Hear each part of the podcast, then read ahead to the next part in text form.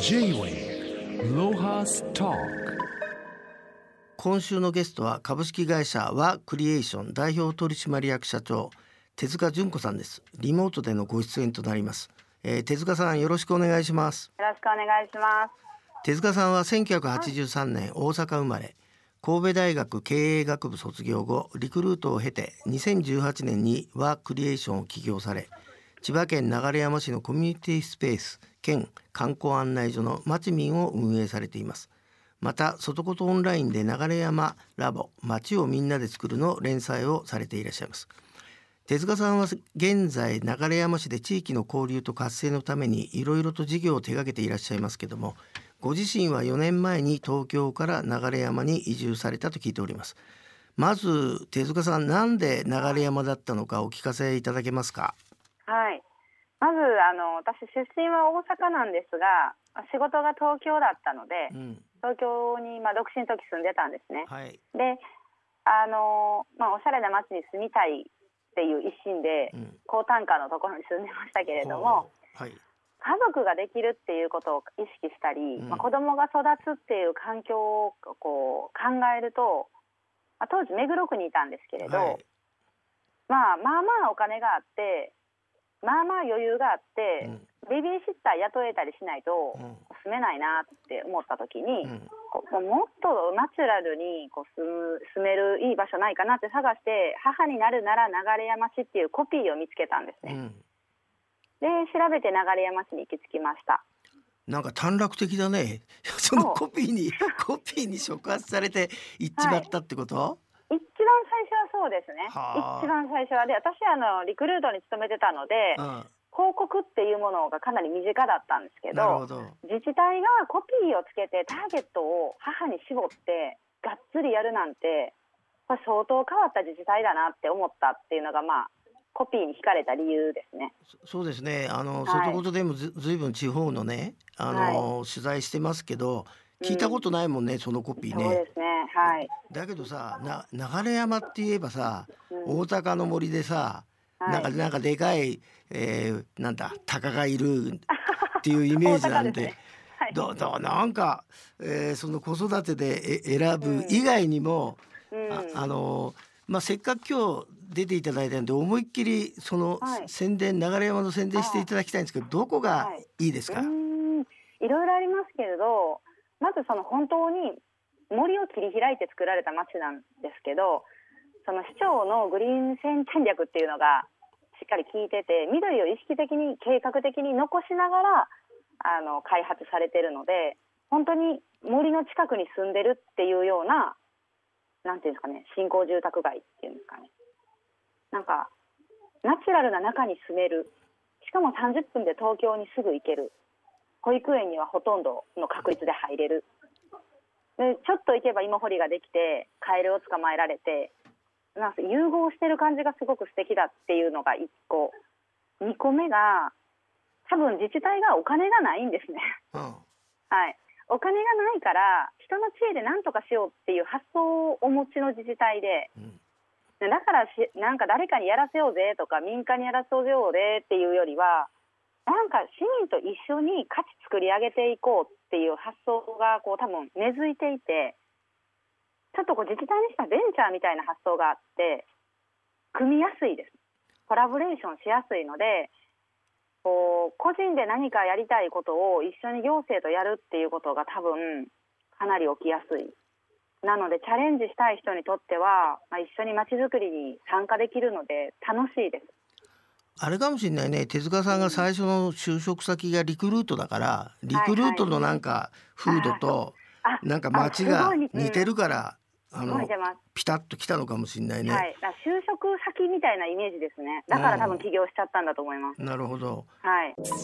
J-Way ロハスト手塚さんは2017年に市民団体ワークリエーションを立ち上げていらっしゃいますけども、はい、これを株式会社にしたと。でこの株式会社にしたっていうのはどういうことなんでしょう？普通は NPO だと思うんですが。うん。えーと、まず育児私子供2人いるんですけれど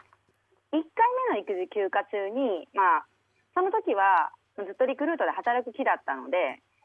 育児休暇のまあ1年ちょっと社会勉強でぐらいで地域のボランティアに参加したんですね。地域活動に。うん。で意外と楽しかったしなんか事業開発を経験することができてすごい楽しくってうん。でリクルートにまあ復職しましたと。うん。でやっぱりこういつも安定して仕事を与えられるけれどもこう自分で仕事を作ってる感はあんまり感じれなくて、うん。で当然こう通勤のコストがすごいかかるわけですよね。時間っていうコストが。でやっぱ子供できて今まで通りはなかなかいかない時にあの自分で会社を作るっていう選択肢がやっぱり浮上しましてだけどあの安定した収入を得られる自信はなかったので2回目の育児休暇中に市民団体として活動をしてでもしこれちゃんと利益が上がりそうだとかニーズがありそうだって思ったら起業しようとは思ってたんですねもともと。で、えっとまあ、やりながらあいろんなビジネスのお話をいただいたので、まあ、チャレンジしたとこなんですけどあのおっしゃる通り最初は NPO にするつもりでした。J-Way Lohas Talk.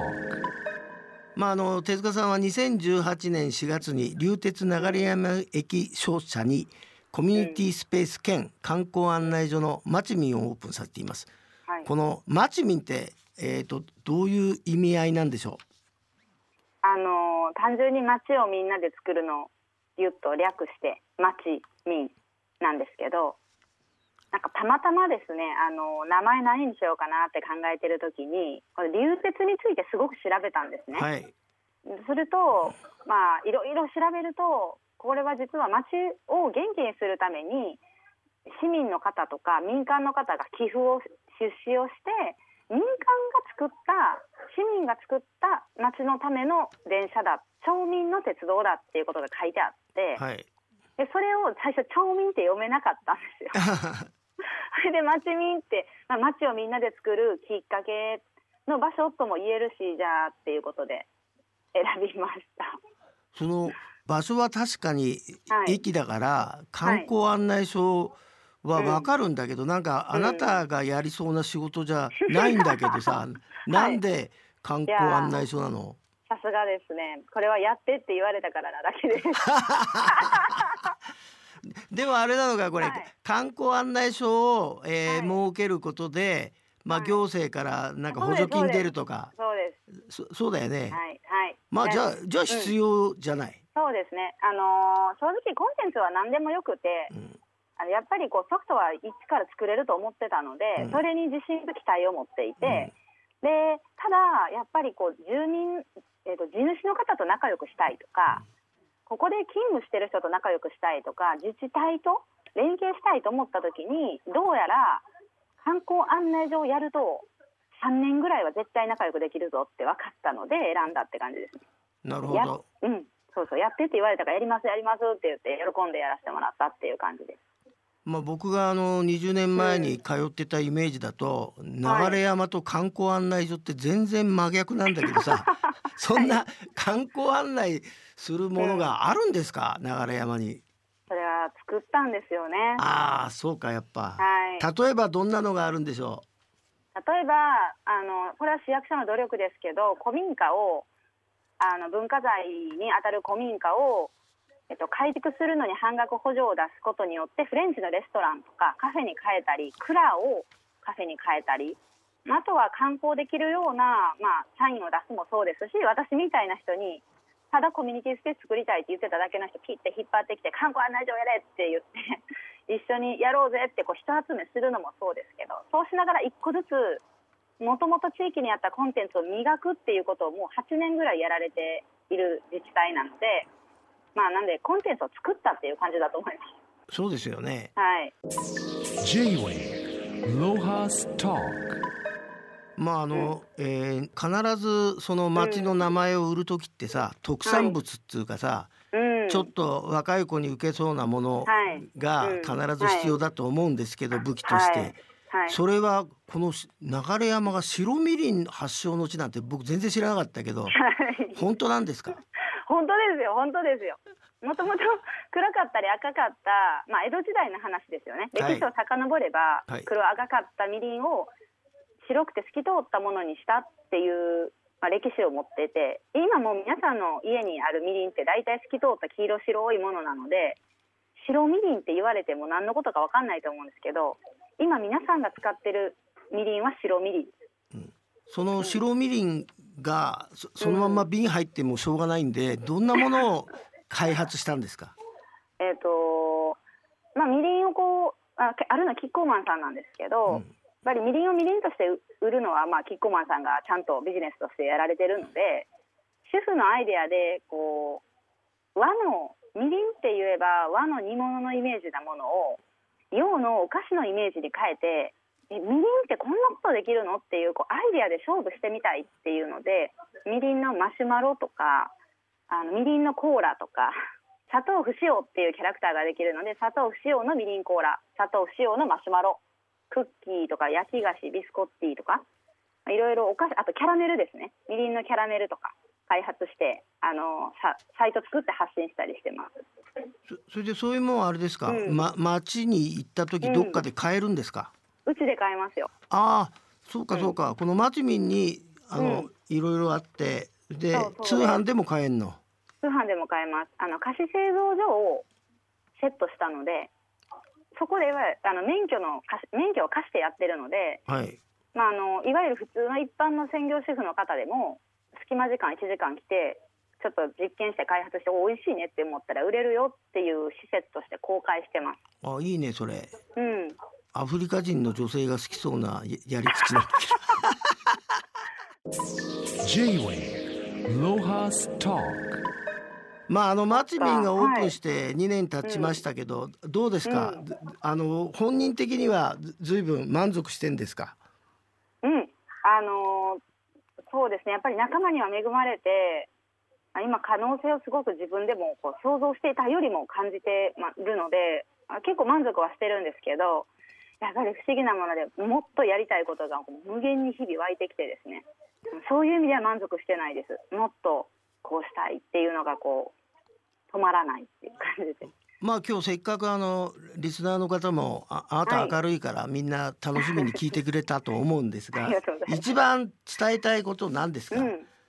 や多分あなたもできますよっていうことですかね。やれば、ううん。んぜひ来てほしいなって思ってます。わかりました。はい。えーまあいろいろお話いただきましたし、まああの市長さんとの対談なども僕も読ませていただいたんですけど、実はうございます12月15日に手塚さんの活動を綴った著書「もし私が株式会社流山市の人事部長だったら」があー気楽社から発売されます。手塚さんあのどんな人に読んでほしいですか？うーんなんかやってみたいけどやり方がわかんないっていう人、えー普通だったらさ、うん、大阪の両親じゃないの心配してる。それがですね、うん大阪の両親はもう流山に家を用意して引っ越してきてもらいました。もう気に入りすぎて。すごいね君のはい。何こう引っ